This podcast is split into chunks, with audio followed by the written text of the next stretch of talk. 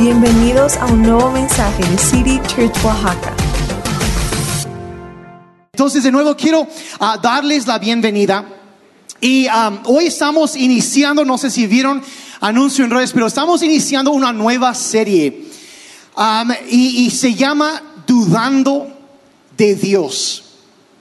Y yo quiero, am, ahorita voy a explicar por qué agarramos esto y Domingo pasado celebramos a Domingo de Resurrección y como Ana mencionaba ahorita las iglesias ortodoxas en el oriente de Europa, hoy están celebrando Domingo de Resurrección. Algunas tradiciones cristianas lo celebran en una fecha diferente. A veces la gente agarra la semántica, bueno, ¿en qué fecha? No importa en qué fecha, lo importante es que Cristo resucitó. Y es nuestra esperanza para la vida. Entonces, entonces lo que voy a leer ahorita es lo que sucede después de la resurrección. Entonces quiero que me acompañes a Mateo 28, versos 16 y 17, y vamos a estar viendo algunas cosas que pasaron así después. Y de paso, la Biblia menciona 13 diferentes ocasiones en donde las personas vieron a Cristo resucitado después de la resurrección. Trece veces aparece en los evangelios, a veces a un grupo de personas, a otros individuos, una vez a más de 500 personas al mismo tiempo se les apareció, pero marca esto y, y encontramos aquí en Mateo 28 algo muy interesante. Y es que dice entonces, dice los once discípulos salieron hacia Galilea y se dirigieron al monte que Jesús les había indicado. Verso 17, cuando vieron a Jesús, lo adoraron, pero algunos de ellos dudaban. Algunos de ellos dudaban. Ahora, yo no sé si te ha pasado alguna vez, y, y, la verdad mejor nos sentimos un poco culpables de eso, pero nunca, nunca como que ha habido alguien que como que tú ves y, y dices, wow, esa persona o sea, como que le va todo muy bien y de pronto sucede algo y le, le, pasa quizá algo malo y no es por regocijarte, pero como que te sientes mejor en cuanto a ti mismo. O sea, porque te la pasas viendo la perfección de la gente en Instagram o algo así y dices, wow. Y de pronto, o sea, así se les poncha la llanta del coche y dice, ah, pues ya o tienen problemas o algo así. Y no es de que te alegras por las broncas que alguien más tiene, pero, pero te sientes mejor y dices, ah, caray, pues a lo mejor no estoy tan mal. ¿Cuántos en algún momento han pensado algo así? ¿Okay? Yo veo esta frase, algunos de ellos dudaban, y yo veo un grupo de personas que literalmente habían visto a Jesucristo. Y aún así, algunos tenían dudas. Y te, voy a decir la verdad, eso a mí me hace sentir mejor. Porque la verdad es que a veces todos batallamos con algunas dudas. Y las siguientes semanas, tres o cuatro semanas, vamos a estar hablando de esos momentos, de las dudas, cuando dudamos de Dios. Vamos a ver ejemplos, vamos a tratar de, de contestar algunas de las preguntas difíciles. Tocar cosas un poco más que requieren de, de, pensamiento. Yo quiero hablar de, de si tú estás luchando con las dudas, con la duda, con los cuestionamientos. De eso quiero hablar hoy. Quiero hablar de varias personas en la Biblia, pero no sé si en algún momento te ha tocado que estás lleno de fe, estás, pero al mismo tiempo que tienes fe, tienes algunas preguntas. Estás luchando con unas dudas, con cuestiones y, y te sientes en un momento, te sientes tan cerca de Dios. Sientes la, la bondad de Dios, es tan presente, es real, sabes que es bueno y lleno, y estás lleno, estás llena de fe y, se siente todo bien. Y, y, un día estás en la iglesia y todos están ahí cantando y, y tú estás cantando y, de pronto como que miras alrededor y como que te entra esa preguntita de que, ¿será todo esto cierto? ¿Hay alguien más que en algún momento, o sea, es cierto? Y entra esa pregunta y, y luego eh, estás con eso y de pronto como que, ay, ¿por qué no siento la presencia de Dios? ¿Por qué no siento? ¿Por qué? ¿Por qué no contestó mis oraciones?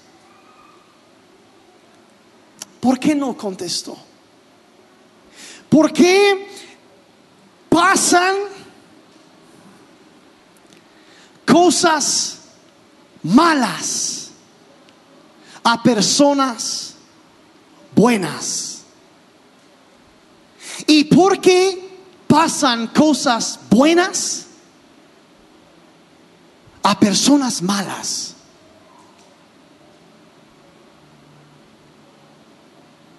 O sea, ¿por qué hay tanta maldad? ¿Por qué hay tantas cosas? ¿Y, eh, ¿qué, qué está pasando? ¿Será real todo eso? Y, y luego empieza, y entonces empiezas a dudar, empiezas a cuestionar, a formular preguntas. Y, y la verdad, cuando empieza a pegar, es como un sentimiento que te asusta, la verdad, porque dices, bueno, ¿qué me estará pasando? Si Dios conoce mis pensamientos y ve esto, ¿qué pensará de mí? ¿Qué está pasando? Y, y luego eh, que, que te empiezan a surgir más preguntas. Y, sentimientos encontrados y bueno, quiero hacer muchas y empieza a preocuparte. ¿Qué me estará pasando? ¿Qué me está pasando? Soy eh, ¿Seré la única persona que batalla con estas preguntas? ¿Habrá alguien más o soy yo uno que, híjole, o sea, como que no sé qué está pasando y está mal cuestionar?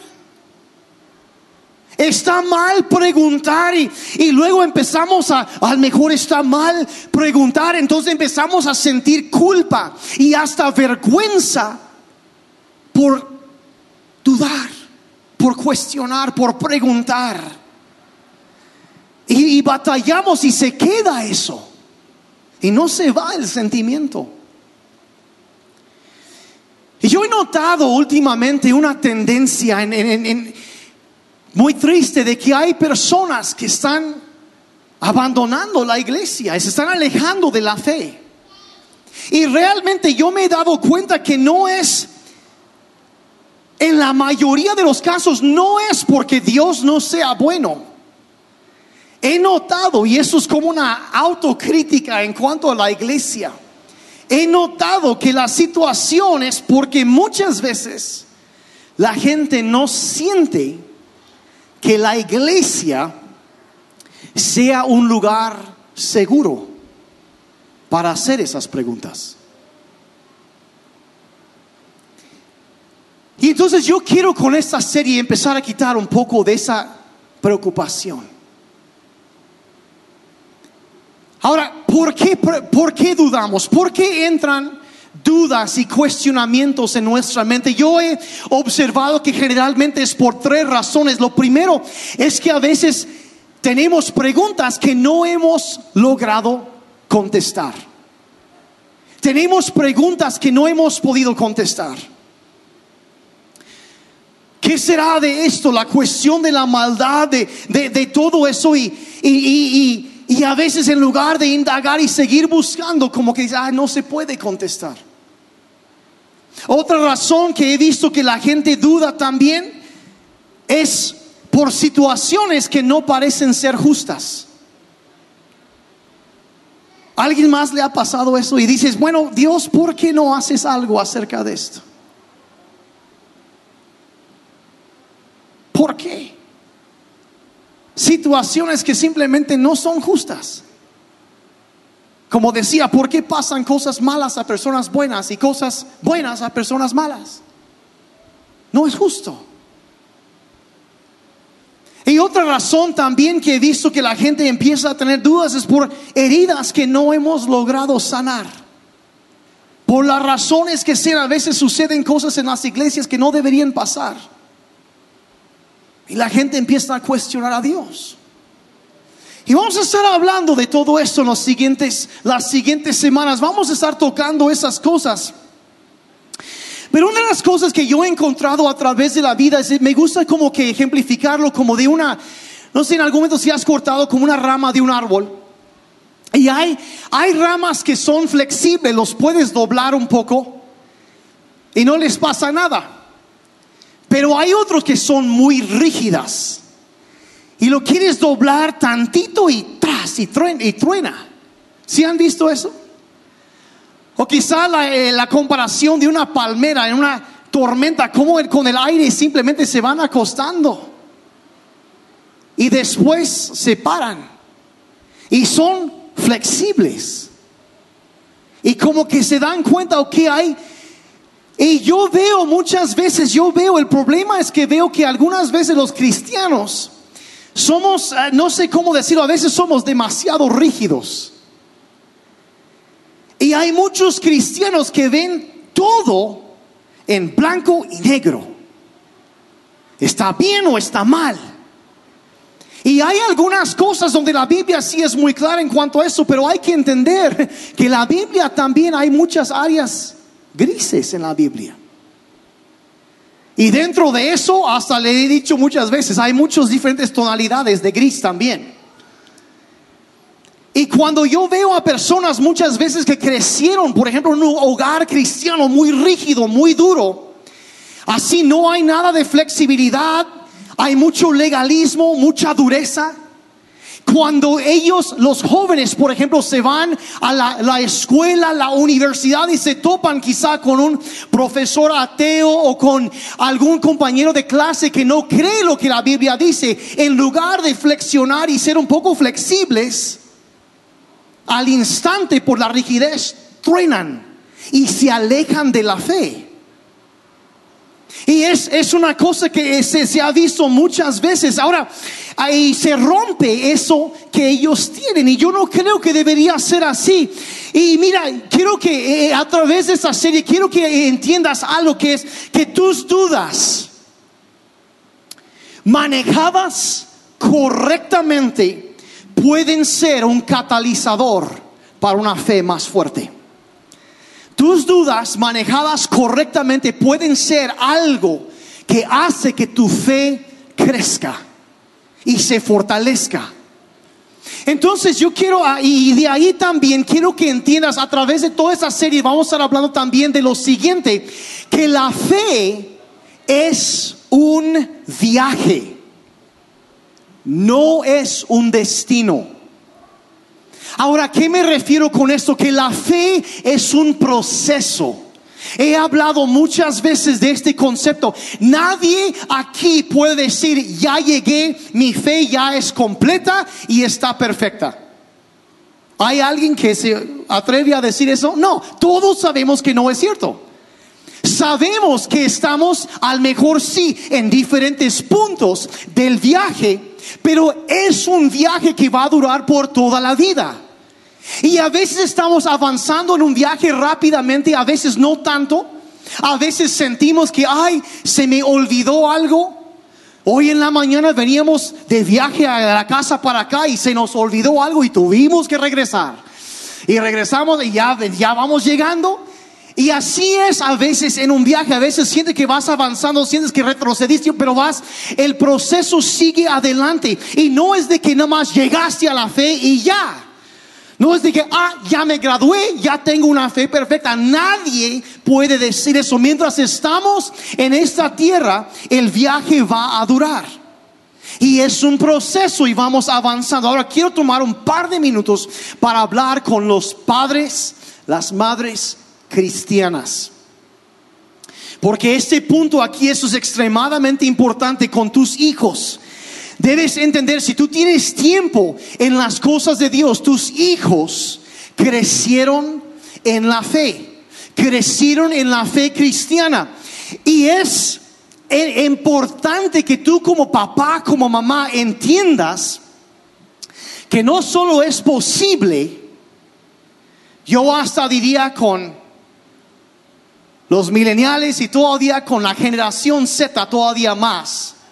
No solo es posible, es probable que va a llegar el momento cuando tus hijos van a cuestionar algunas cosas. Y yo quiero donde ellos van a empezar a luchar con dudas. Y van a sacar algunas preguntas difíciles que a lo mejor no vas a saber cómo contestar. Ahora yo quiero pedirte algo como papá y como mamá. Si tú tienes hijos, especialmente hijos adolescentes, es importantísimo, debes entender que ellos, ah, mira, no te decepciones cuando ellos te hacen preguntas difíciles. No es por maldad. Ahorita van a ver qué es lo que está operando, pero no es por maldad cuando ellos hacen las preguntas duras, difíciles. Y tienes que reconocer que tú tuviste tus preguntas también. Y ellos crecieron viendo tu fe. Pero hay preguntas que ellos están haciendo antes de hacer que sea su fe. Si me están siguiendo? Entonces no te decepciones, no te enojes, no empieces a reprender demonios ni nada así. Es parte normal, no es el momento del pánico. ¿Sí? Es momento para reflexionar y procesar. No pánico, procesar y reflexionar. Y yo digo lo siguiente, porque esto es otra cosa que yo traigo metidísimo en mi corazón, que es lo siguiente, que la iglesia y el hogar yo creo que deben ser el lugar más seguro para hacer las preguntas difíciles. Deben ser un lugar. Porque te voy a decir un poco acerca de los mileniales, hasta un punto están así. Pero generación Z, los adolescentes, estamos hablando de 2006, no, no, no, 90, 1999 para acá. Si nacieron en el 97 todavía, generación Z. Y su forma de pensar de ellos es, es, es, es cuando tú le dices a uno de ellos, sabes que mira, no cuestiones eso. No preguntes, te enojas cuando alguien hace una pregunta. Lo primero que pasa por su mente es, ah, ¿qué me estás ocultando? ¿Qué no me quieres decir? ¿Por qué no quieres que cuestione? ¿Te da miedo que descubra algo? mucho más sano y saludable para la relación es, hijo, hija, eso es una muy buena pregunta. Qué bueno que estás pensando. Si usar la mente es parte de la fe cristiana. Y es totalmente válido decir, ¿sabes qué? No sé exactamente cómo contestar, pero sé honesto y puedes decir, al mejor yo también me he preguntado acerca de eso. Vamos a investigar juntos. Y lo que eso cree en ellos es, ok, cuando menos mi mamá o mi papá tiene la honestidad de decir que no sabe la respuesta. Y si lo sabes, qué bueno. Pero puede, la cosa es procesar y buscar, reflexionar. Entonces, no, no entrar en pánico y, y como digo, debe ser un lugar seguro para hacer preguntas.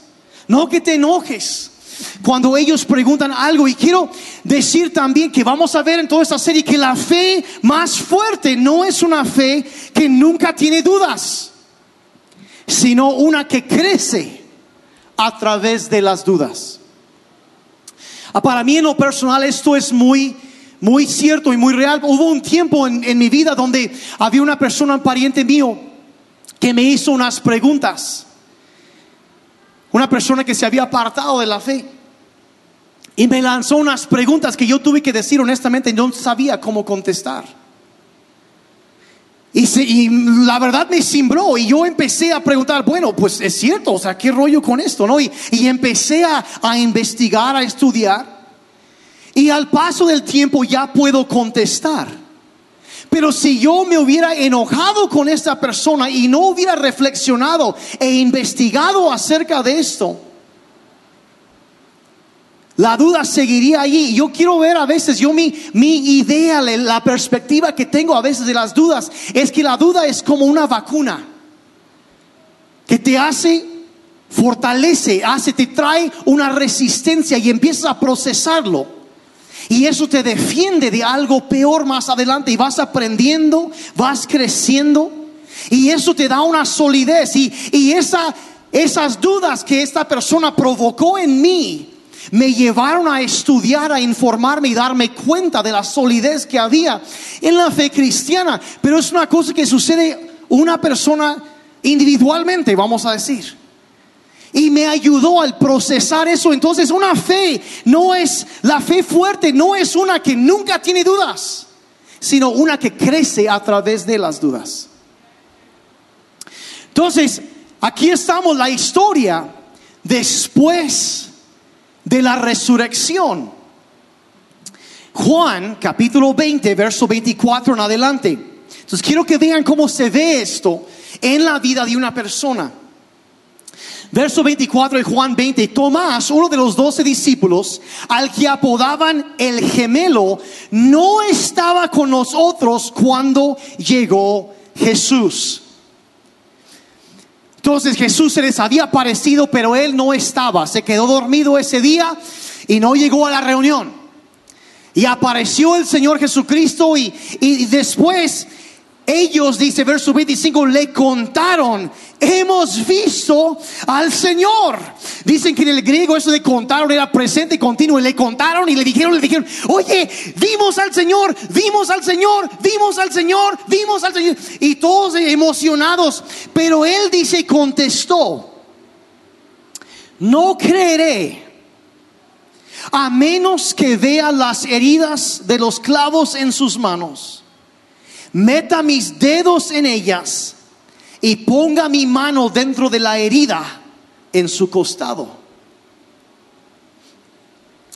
Ahora a Tomás le dan por esto, este lo que pasó en este pasaje, le dan una muy mala reputación, ¿verdad?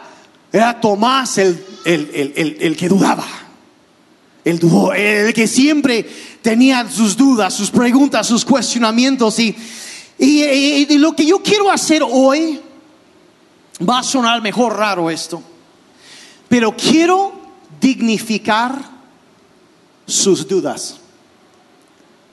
Las quiero dignificar.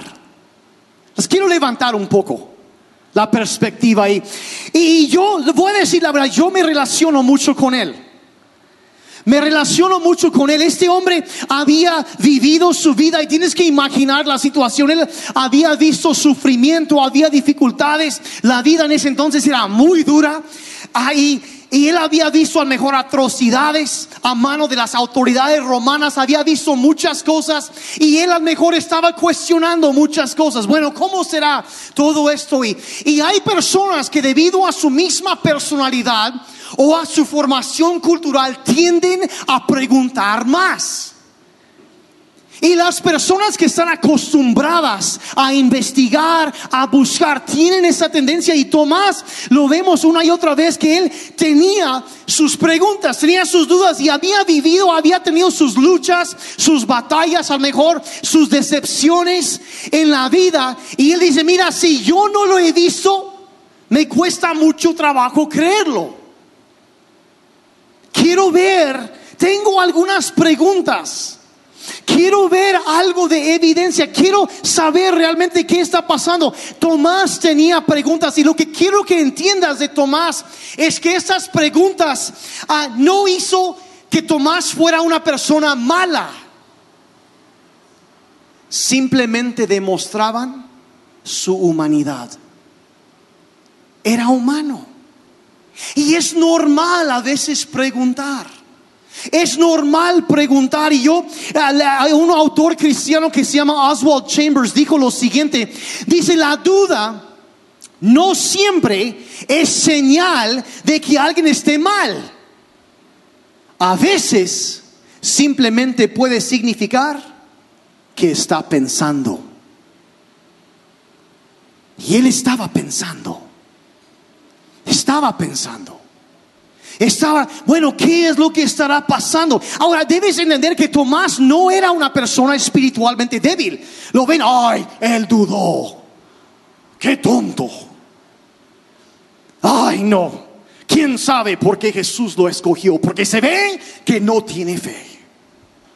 Pero eso no es cierto. Es más, si tú fueras a, enlistar en orden de espiritualidad a los discípulos,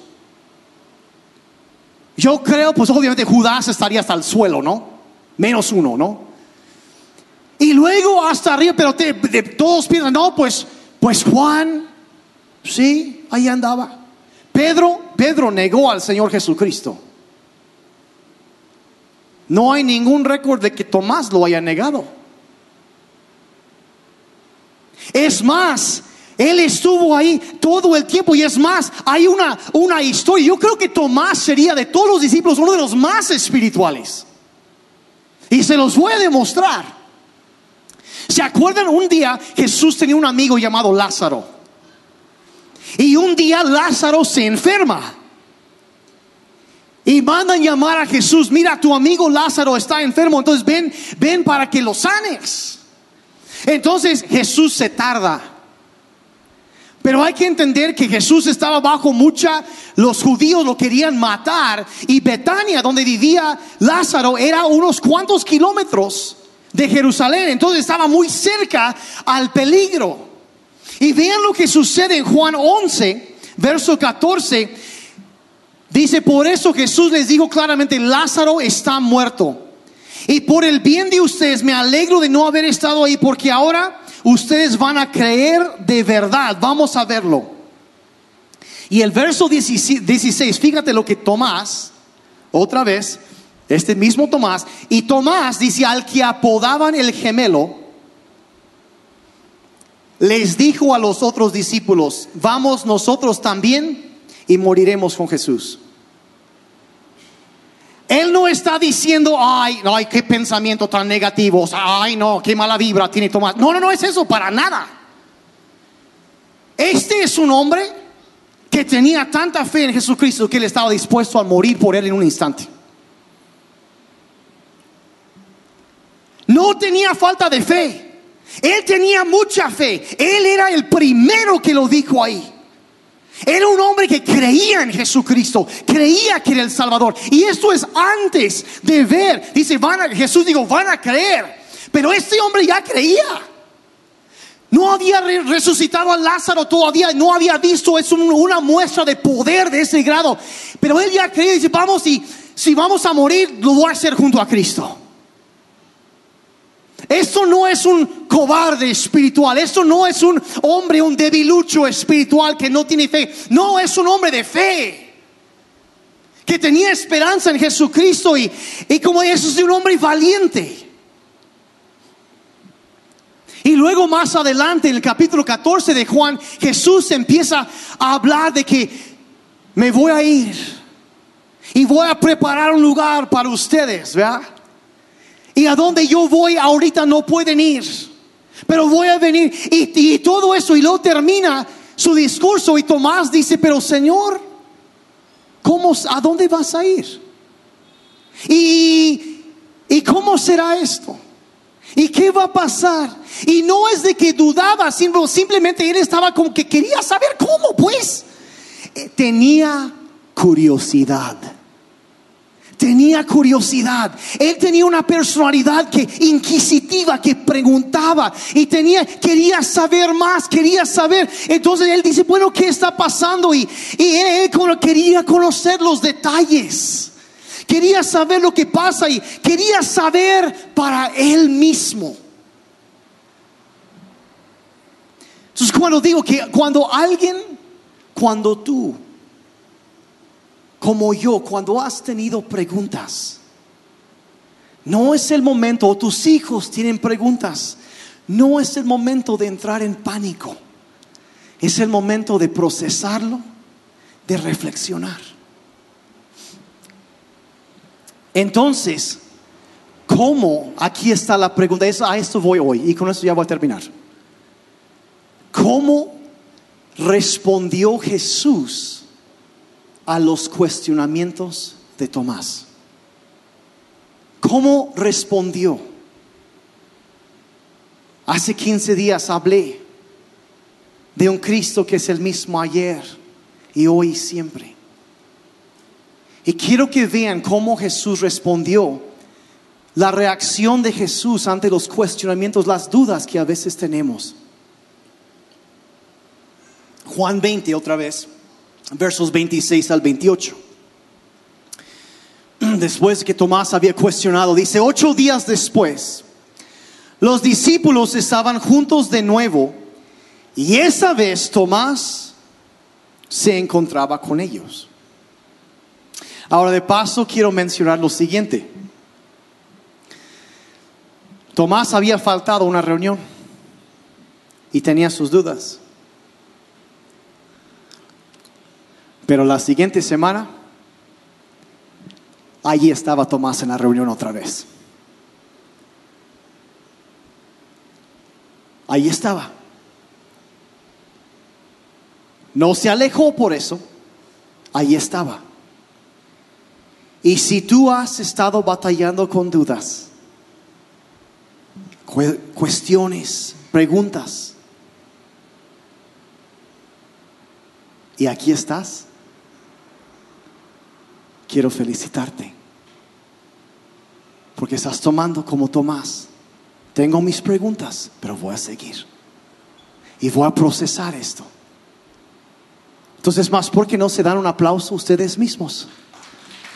Porque has seguido, has seguido, sigues viendo, sigues escuchando el podcast, sigues buscando. Ocho días, ahí estaba, ahora sí, ahora sí estaba Tomás. Ahí está, y aquí estás tú. Aquí estamos. Las puertas estaban bien cerradas. Pero de pronto, igual que antes, Jesús estaba de pie en medio de ellos se apareció. Y dijo, la paz sea con ustedes. Entonces le dijo a Tomás, acuérdense lo que hablamos hace 15 días, que Jesús conoce el interior del ser humano. Lo conoce. Sabe lo que está pasando ahí. Le dijo a Tomás, Acuérdense lo que Tomás había dicho la semana anterior. Le dijo a Tomás, pon tu dedo aquí y mira mis manos. Mete tu mano en la herida en mi costado y no seas incrédulo, cree. O sea, no lo estaba atacando, estaba... Eso es lo que pediste, lo que querías ver. Y el verso 28, mi Señor y mi Dios, exclamó Tomás regresó para la reunión. No se quedó ahí encerrado, sino que voy a seguir procesando, voy a seguir reflexionando, voy a seguir buscando y voy a regresar. Y mira, debes saber que Jesús se acercó a Tomás en medio de sus dudas y le dio justamente lo que él necesitaba. Y Tomás en un momento estaba dudando y en el otro estaba gritando. ¿Qué fue lo que sucedió? Debes entender, si tú has estado batallando con dudas, con preguntas, debes entender lo que podemos aprender de esto. Es que Dios no está distante cuando dudas. No está distante. No se aleja de ti por tus dudas. Y debes entender que Jesucristo no es un Salvador a lo lejano a lo lejos, separado, apartado de nosotros, sino que Él está dispuesto a acercarse, que lo toquen. Que puedes acercarte a Él y cuando Él se siente lejos, la Biblia dice, extiéndete hacia Él y Él se, este, él se acercará a ti.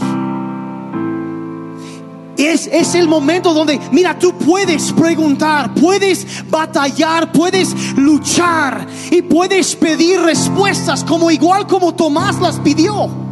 Y debes saber que Él las recibió y Él sirvió fielmente a Jesucristo. Este hombre siguió, siguió en la vida y la tradición nos dice que alrededor del año 72 después de Cristo, o sea, 40 años aproximadamente después de la muerte de Jesucristo, él, Tomás, viajó hasta la India y ahí murió como mártir. Lo empalaron en una estaca por haber predicado a Jesucristo. Eso no es un debilucho en la fe. Eso no es una persona que no tiene una fe real. Eso es una persona que admitió, sí estoy luchando con esto y procesó y pidió y siguió llegando, siguió perseverando, siguió marchando, caminando hacia adelante, buscando a Cristo, buscando sus respuestas y las recibió. Debes entender que tus dudas no descalifican tu fe. No descalifican tu fe. Es parte de, vamos por momentos, por momentos difíciles y, mira, debes entender que el diablo tratará de usar tus dudas para alejarte de Dios. Pero Dios puede usar tus dudas para acercarte más a Él. Yo estoy predicando bien hoy, ¿eh? Esto va a ser una buena serie. Va a ser una buena serie. Mira, voy a repetir eso. El diablo tratará de usar tus dudas para alejarte de Dios. Pero Dios puede usarlas para acercarte a Él.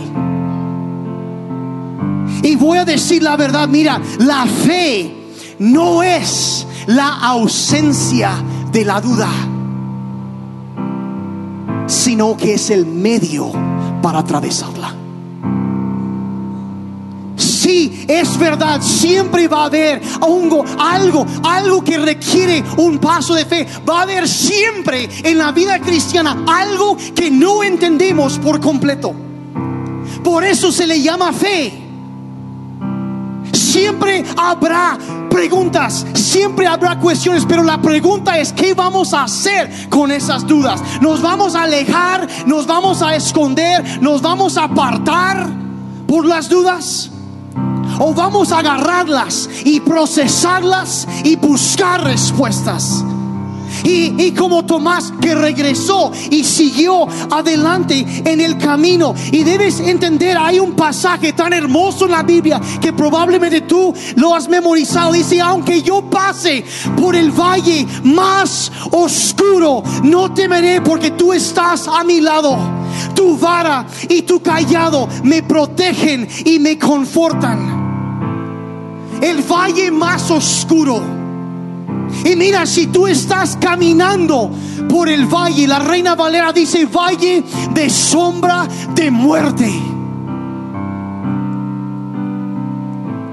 Donde se siente todo oscuro y me encanta el valle más oscuro porque a veces puede ser físicamente que se ve algo oscuro o emocional o espiritualmente algo tan oscuro. Dice, no temeré, tú estarás allí a mi lado. Mira, si tú estás caminando ahorita a través de un valle oscuro y tienes preguntas, el valle de las dudas, de las preguntas Mira, si estás atravesando el mismo infierno, no te quedes ahí. Sigue caminando, sigue avanzando como lo hizo Tomás. Sigue caminando, sigue llegando a las reuniones, sigue yendo a tu grupo conexión, sigue preguntando, sigue buscando. No permitas que tus dudas sean el final de tu camino.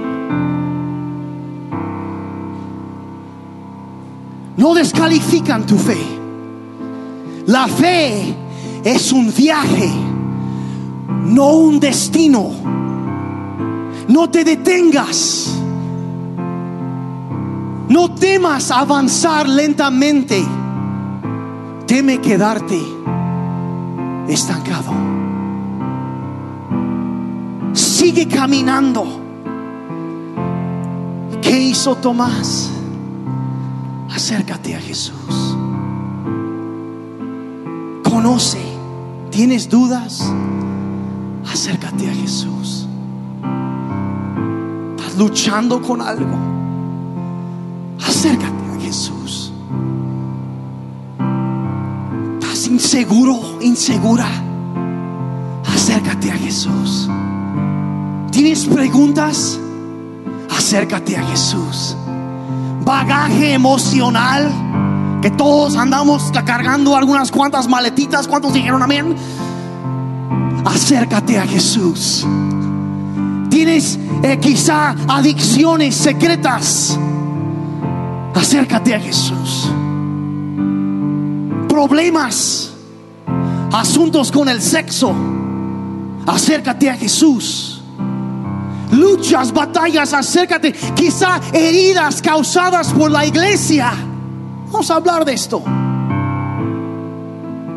Acércate a Jesús.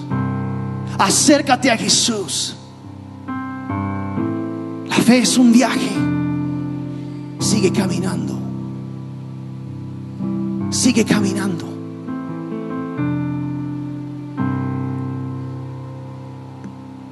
Cierra tus ojos un momentito. Vamos a. Sigue caminando. No te detengas. Que no sea el, como dije, el, el final de tu viaje. No. Sigue, sigue. Procésalo, agárralo.